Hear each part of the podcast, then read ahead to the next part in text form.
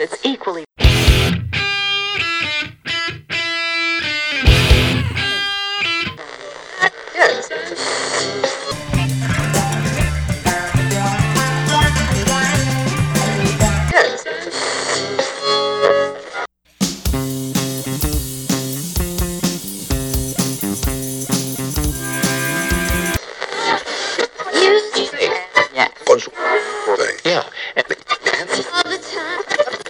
Bienvenidos a Subsuelo Purpúreo.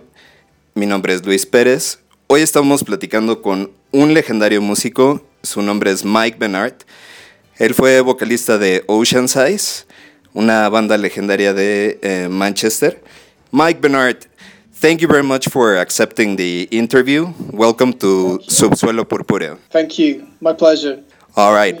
Oh, nice to meet you, man. I mean, I have been looking forward to i- make this interview because I really like your job, and as I was telling you uh, before the interview, I'm really interested in for people in Mexico to know your work. I know that you have been speaking about this a lot through all, throughout your career, but can you tell us a little bit about how you started with Oceansize back in '98? Yeah, it was in '98. Um, we kind of all met at, at university and college. Um, I knew a couple of the lads from Wakefield in Yorkshire, and then I moved over to Manchester in '95 and met a couple of the other lads, and just sort of brought it all together.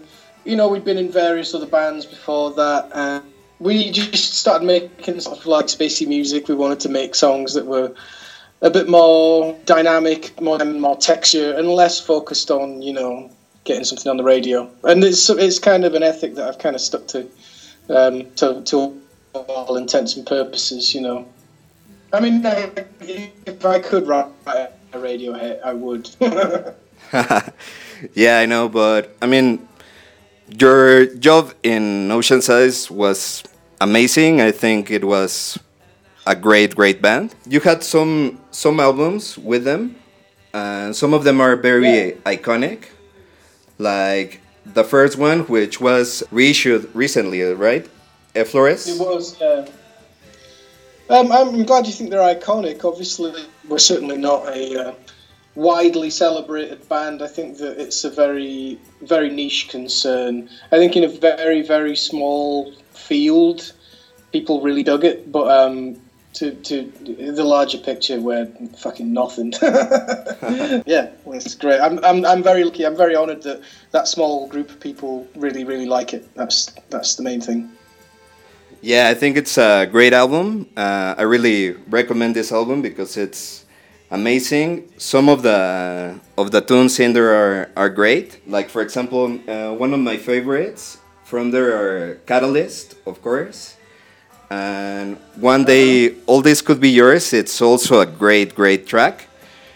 But as well with uh, Oceansize, you had uh, other albums like I know your favorite from all of them is Everyone into Position. What can you tell us about this album? Well, by that point, uh, I think that we were a little bit, um, we were caught off guard with the level of success, for want of a better word. We, we didn't think we were really getting anywhere, so we thought we'd better try a little bit harder to make the music a little more palatable. Um, and, God, I mean, like, there's, it's a long time ago now, so it's hard to kind of remember where your head was at, but I just think that we just decided. I, I, you know, when I think of that album, I think of it as being very ambitious. So I think that we really threw fucking everything into that record. Um, um, again, you know, it, it was a success in some ways because it, you know, it brought in a bit of money, but it didn't sort of. Um, not many people bought it, and, and not many people have bought it since. But um, it's it's my favourite one. I think that after that we were even more disillusioned, and that led to us going back to the sort of Effloresce style and uh, taking it even further in the in a in a, a gigantic sort of fuck you to the industry. And we just felt like by that point we had nothing to lose. It didn't matter. Um, but yeah, the second album I think is us really firing on all cylinders and you know kind of celebrating the fact that we didn't have an identity. We didn't know who we were. uh, well into very different things. Uh, yeah, so it was a it was a different time, you know. A very a lot of hard work went into that record for sure. Yeah, it's amazing work as well, and well, we could go for hours uh, speaking about Oceansize uh, because it it has a lot of history, uh, a really great band. I really love it. But well, let's move on. And what do you think if we present one track from this uh, this period of your career? from Oceansize. Uh, please tell me which is your favorite track. I mean, there are a lot of uh, tunes from Ocean I, I Size. Know, I, think, I, I, don't. I don't tend to. I don't tend to listen to them a whole lot, but um, I think it's safe to say that the best tracks are probably either "Music for a Nurse" or "Ornament the Last Wrongs," or those are still the ones that I think have the most sort of resonance for me um, so yeah, why not play Ornament? Please, Mike, can you present uh, this song? This one's Ornament Last Wrongs from the second Oceansize album, Enjoy.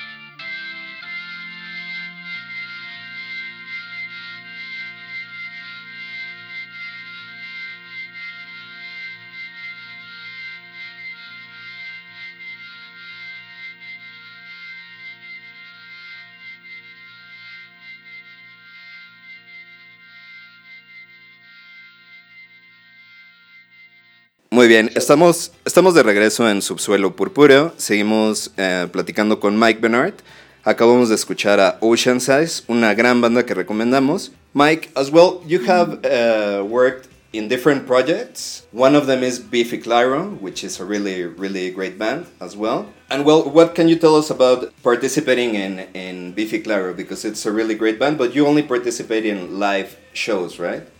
I met Back in 2002, and I just really got a lot, a lot of fun. As hard. touring can be pretty dull, but um, if you're an absolute riot, and I don't just mean in terms of you know partying, and but they were very, but just really wholesome, good fun company, and and it's. Uh, I've never I've never met anybody quite like them. So eventually they got so successful that they needed to sort of fill the sound out a bit. And yeah, it's been a, it's been a lot of fun. I've been with them for pretty much ten years now. The years was kind of off and on, and then um, it's been very much on. And I, I, really enjoy it because I really like the music.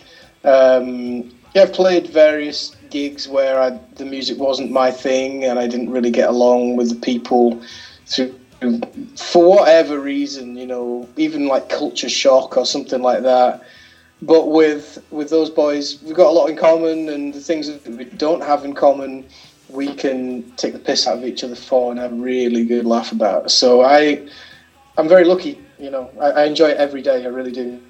Escuchemos algo precisamente de esta banda, Beefy Clyro. El tema es Bubbles, de su más reciente producción, MTV Unplugged. Estamos en Subsuelo Purpúreo.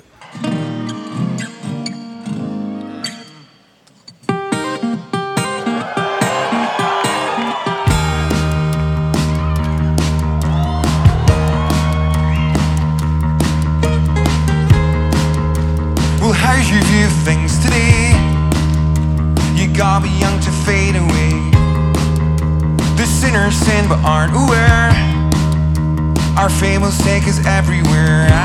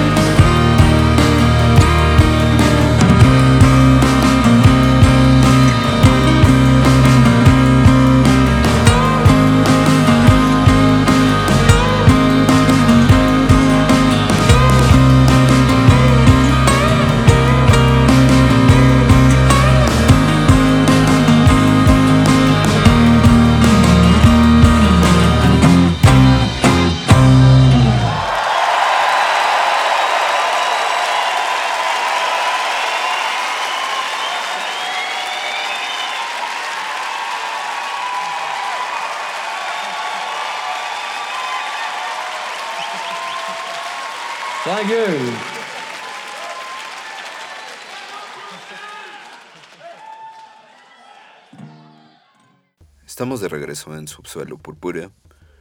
Continuamos conversando con Mike Vennart. You have been participating in uh, with other artists. I was reading that you participated with Snoop Dogg. Can you tell us a little bit about this?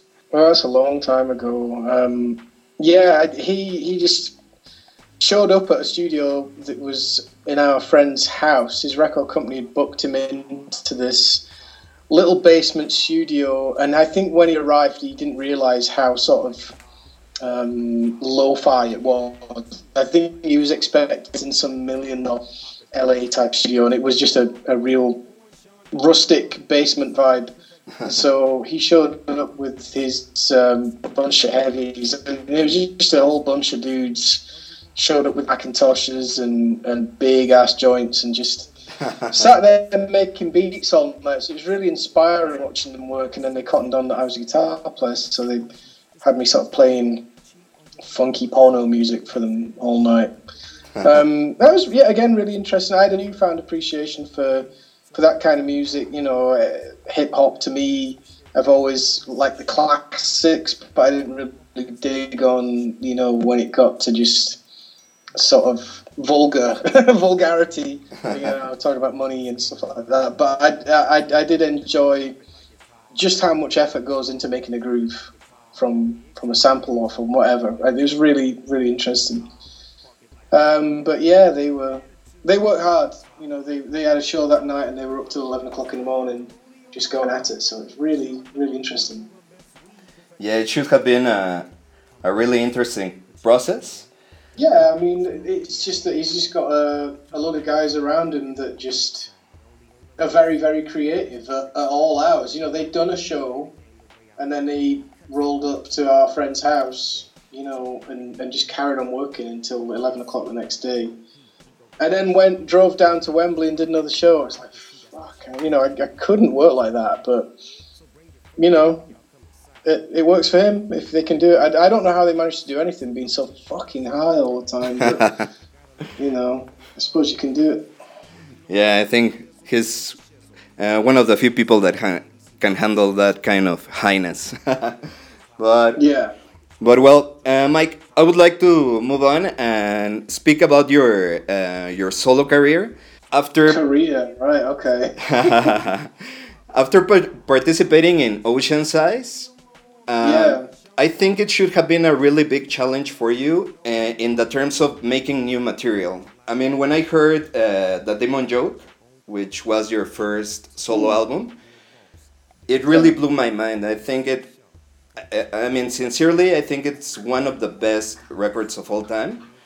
Um, wow. What, what can you tell us about this uh, this record? Uh, how do you feel about it, and uh, when it was recorded? And I mean, just a little bit of history about this record, please, Mike. Well, um, it's weird because obviously now I'm just putting out a brand new one in, in like a couple of months. So I'm when I think about the Demon Joke, I, I think of it as kind of old sounding and and and not as good as as the new one. So I don't I don't regret any of it. I know it took a, a fucking long time for me to dream it up because I was quite traumatized by the end of Oceansize. I didn't know I didn't I, I couldn't write songs on my own. I'd never really done it. Not not very good songs anyway.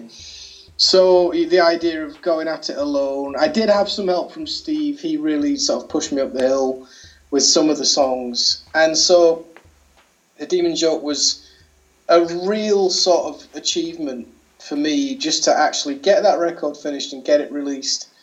Um, I, I, was really, really proud of it, and I am proud of it still. I can hear the holes it. I think the production's a bit dodgy, but um, I, I, I, think the songs are good. You know, it, it does what it's supposed to do. Um, and yeah, I, I'm, I'm really happy that everybody who heard it seemed to like it. Or if they didn't like it, they didn't fucking tell me about it, which is fine. But uh, yeah, the new one is way better. yeah, yeah, yeah. Before we speak about your new record, uh, I'd just like to okay. uh, remark. I mean, the importance of this first work of yours because the sound is really great. Uh, there are some uh, really good songs in it. Today, it's hard to listen to a whole record. I mean, uh, right now, uh, most of the artists uh, work based on singles and things like that. But I think this first record Yeah. of yours, if you listen uh, completely, if you put it from track one all the way to the end, it really Mhm. works out. I mean, the sequence is uh, fascinating. But I mean, one of my favorite tracks is "Infatuate." I really love it. Can you please tell us a little bit about Right. how how did you create that tune on your guitar? Because it's amazing the way it sounds. It's really really great. Oh, thank you. Well, as a matter of fact, for what I had to accept around that time was, that I couldn't really write songs on a guitar anymore. And um, I'd, I'd, that was where I was going wrong for so long. Was I was trying to write on guitar because that's the only instrument I really know how to play. Um, I'm a really, really, really shit keyboard player. Um, obviously, I can't play drums. So I started um, programming drum beats um, and just taking it from there. So programming a beat that was in seven eight or whatever, and then instead of jumping to the guitar, I pick up the bass guitar and then and put some fucking distortion on it and just start riffing off like that because the the, the bass is just as much of a drive force as, as, the- as the uh, as the drop and make it more of a blank canvas with the bass because you're not deciding on the harmonic color that's going to go over the top of there. You're just putting down a groove, and then you can put the guitar over the top of it, and the, and the guitar could do a lot of different things then because you can harmonically you can treat the bass notes as root notes, or you can treat them as um, as like inversions or whatever. So you can you can fuck. ar- There's a lot of scope for fucking around, um, and I found that to be quite inspiring. So I just. Um, yeah, I wrote virtually that, that entire album on bass guitar, and I did a lot of that this, this time as well. Um, some stuff was written on uh, keyboard, like programmed, because I'm really, again, I'm really shit on keyboards. Um, yeah, so that's how that one came about, and I think that that one, I'd written a bunch of stuff that Steve had put vocal put put vocal melodies on, Mhm. and then I think that Infatuate, Palliate, Operate, and Duke Fame all came within like the space of a week because I had this real eureka moment of, okay, I've got to start with the drums and the bass, and then then they all came. They all just happened immediately. It was a bit of a fucking eureka moment. It's really weird.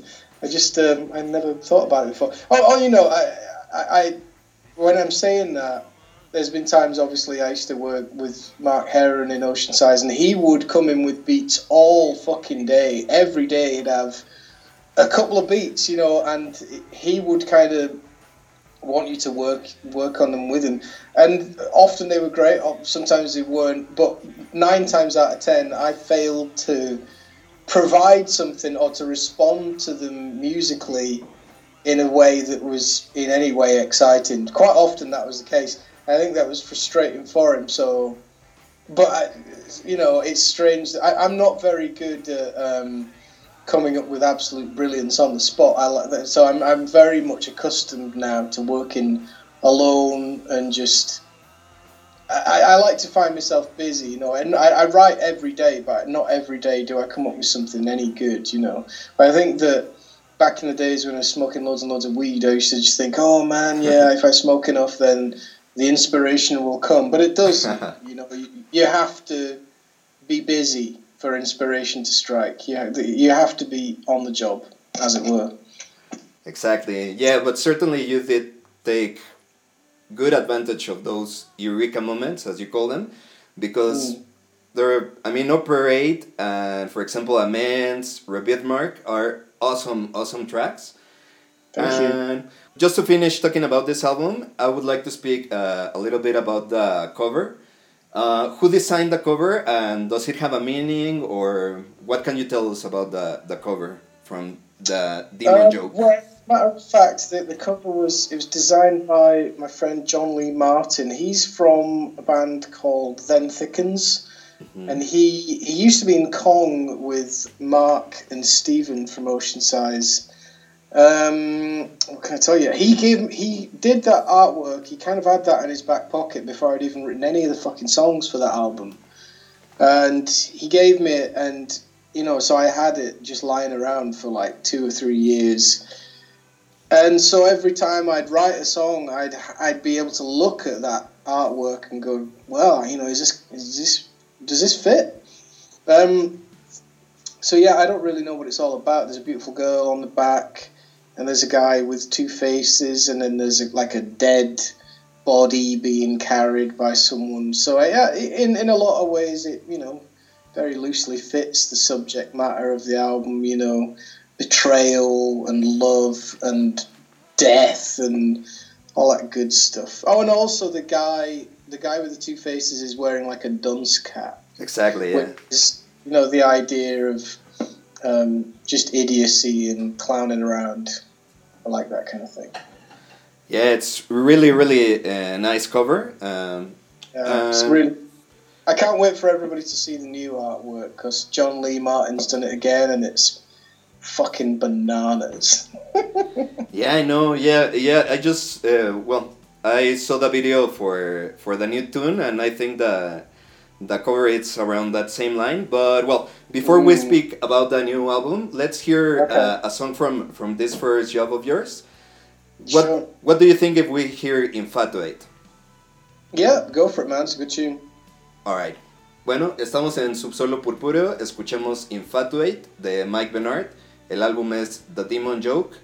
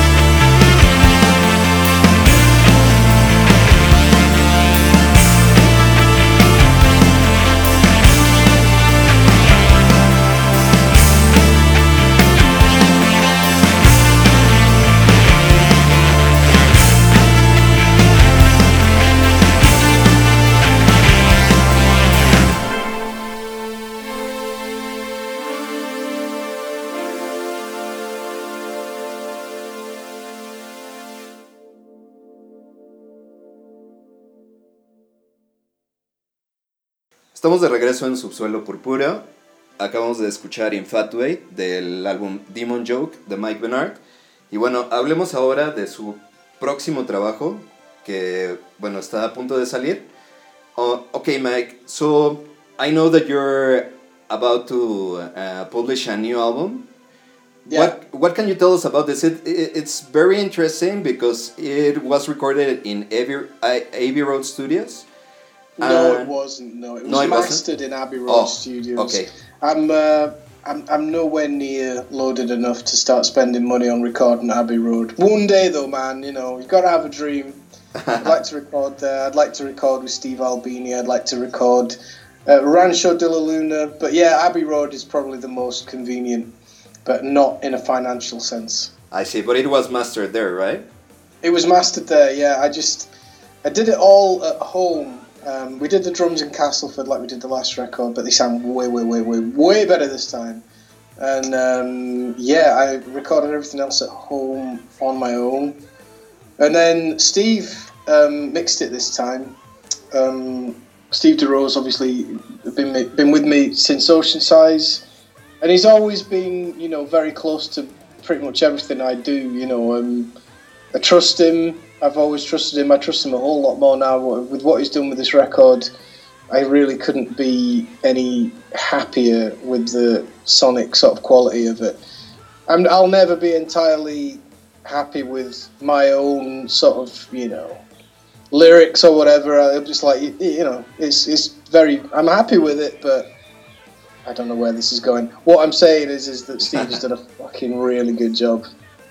How, how long have you been working on this new new album? Well, you know, I put the last one out in 2015, and I by the time that one came out, I think I already had written like three of the songs. But you know, as we've said, I, I, I play for Biffy so much that I don't, I, I, I, I've, I can't write songs on the road anymore. I just can't fucking do it. Um, I don't know why. I, I wish I could, but there's no point trying. It's nice to have a day off is a day off, you know.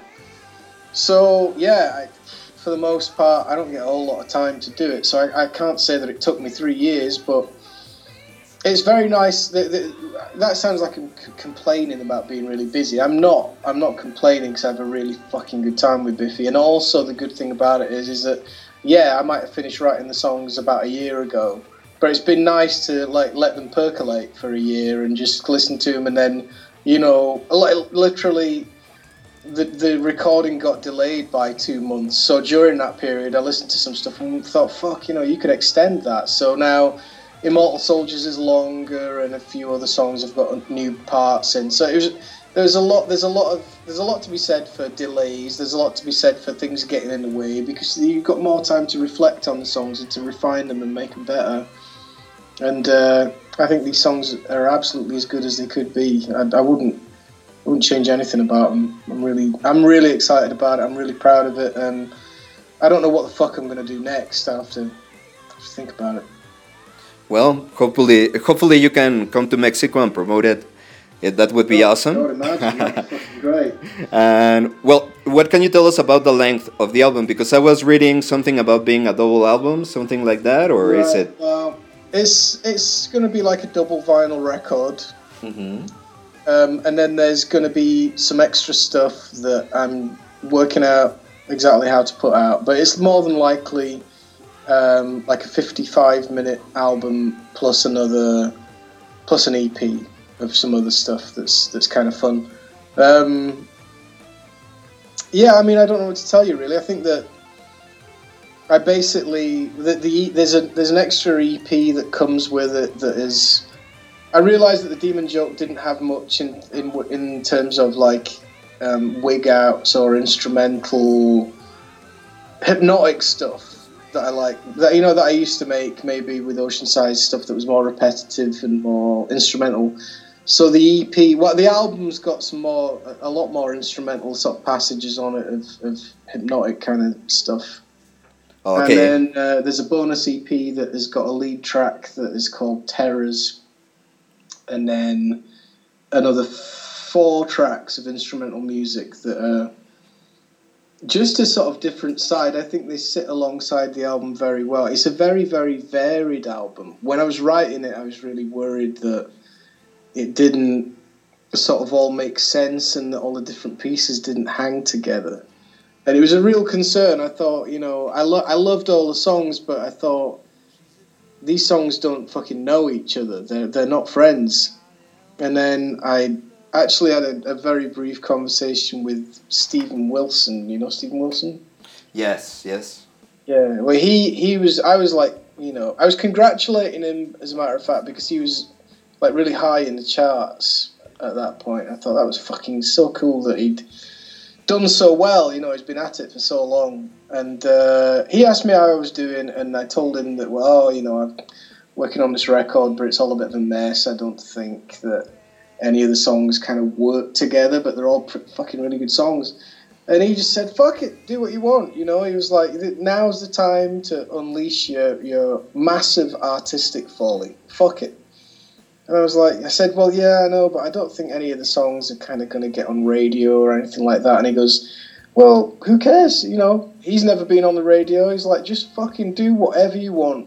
And it really gave me it was just really refreshing to hear that because you know the record companies will tell you oh we need more singles or you know you need to have this in place you need to do that you need to you know march to this fucking drum and, and here was a guy who knows better than anyone that you can do it however the fuck you want if you want to do it if you want to make weird music and, and you want to you know confound people's expectations then fuck it do what you want um, not that this is really weird music. That's the wrong wrong word to use. It's not weird in the slightest. You know, compare. It's not fucking Trout Mask Replica.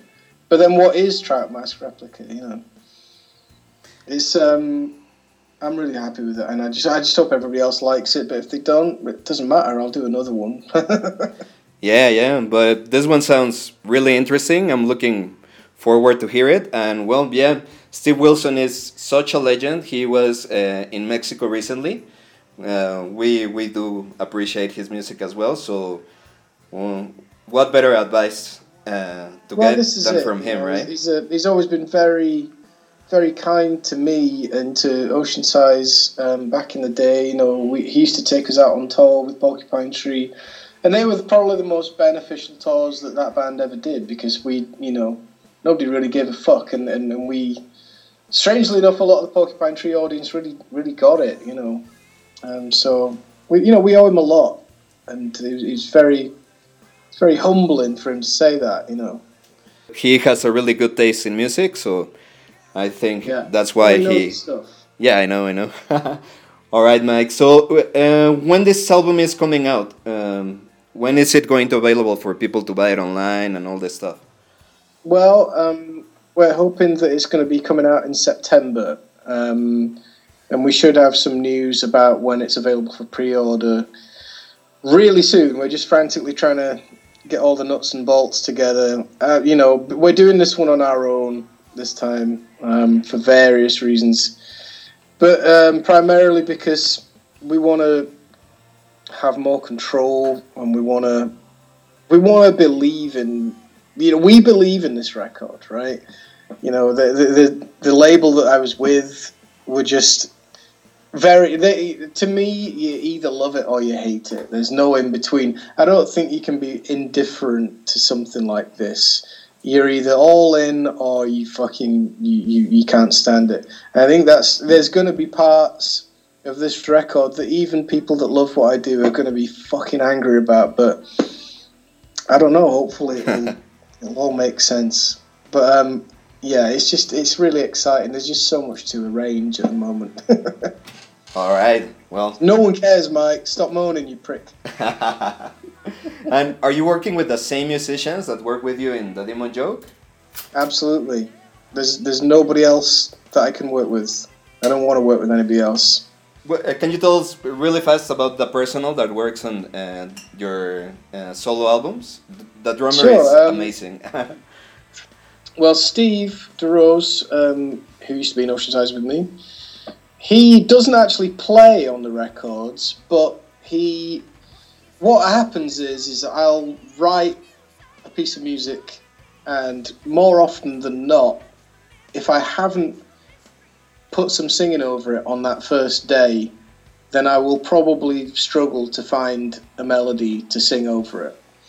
So what I'll then do is send the tune to Steve, who will put an elaborate, fucking incredible tune over it, and they'll send me with, with like just a, like a piano playing the tune that I've got to sing, and then I'll write words to that tune and do a demo of it. Um, so that's kind of his input in the music. Um, and often when I'm sort of putting guitars down, I, I, think of parts that I think that will suit him, you know. Um, so and then obviously, like I say, he, he sort of he co-produced the record to an extent with me because he helped me out with you know he recorded the drums and a couple of other things, and then he mixed the record all on his own, and that sounds just so fucking good. I can't tell you. Um, and then who else have we got? We got Gambler, who's been with me since 1992. Um, he uh, he on the record he plays just loads of old vintage synths, but um, he doesn't play that live. When we play live, he plays bass, and uh, we have all the keyboards on the backing track because we can't afford to have another guy in the band. We can't afford the hotels or the wages or anything like that. So, so yeah, Gambler plays bass. Um, and then when we uh, on the record and live, it's Denzel on drums. Uh, it's a strange way that I met him. Um, I was it was t- t- 2012, and I was backstage at Donington, the festival in the UK, the Download Festival, uh, and it was my friend Jon Poole at Cardiac just uh, said, "I've got to introduce you to this lad. He's a drummer." And you know, if you ever need a drummer, then he's your guy. And I'd actually seen him play in another band about six months before, and he'd blown my fucking mind. I'd never seen anybody play like that. He was just this, incre- just an incredible flair that he's got. Just really dynamic, really powerful, but so fluid. And he doesn't even look like he's breaking into a sweat. Um, he's incredibly tight. He's, he's incredibly metronomic. Um, and impossibly fast. He can do things that that defy your very eyes. You're like, wait a minute, I just saw you do that, but it it didn't. it sounded like you played a hundred more notes, you know. um, so yeah, he's he's incredible, and he, he's he's done both records. It's the same band, um, and yeah, I'm really lucky because you know ultimately I don't. I don't do, do that many gigs. I only make a record once every fucking blue moon. So I'm lucky that that they want to work with me or that they will work with me whether they want to or not. All right. Well, I'm really glad that you're coming out with this new album. And well, in the meantime, let's hear the the new single that it's out. It's called Donkey Kong, right? Sure. What can you tell us about this new single, Mike?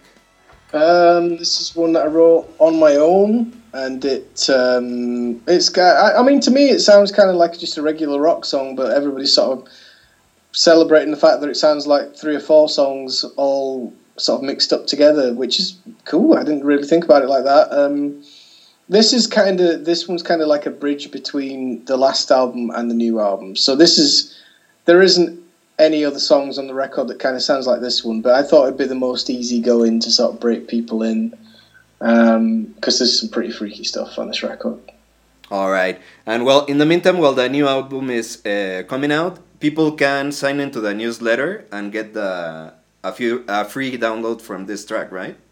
Yeah, if they go to venout.com, they'll see the subscribe uh, button, and you can sign in there, and we'll send you this track. Okay, and as well in there in your page, they can buy uh, stuff from the shop, like your previous album and some other stuff yeah. in there, right? That's right, yeah. But we'll, you know, we'll have a whole bunch of cool new stuff happening real soon. All right, Mike. Okay, so let's listen to this new track.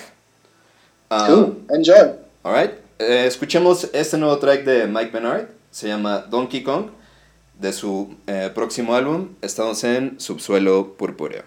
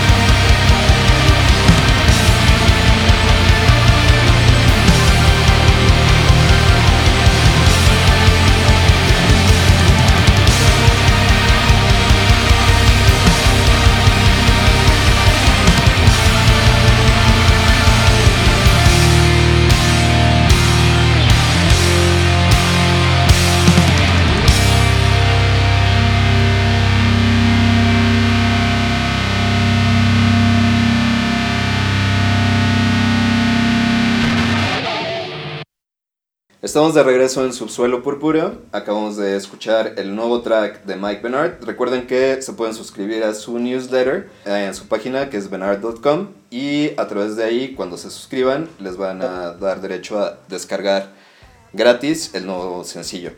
Okay, Mike. Well, the interview is about to be over. I uh, want to thank you again. I mean, it's an honor to have this interview with such a legend like you. Uh, thank you very much. And well, praise, man.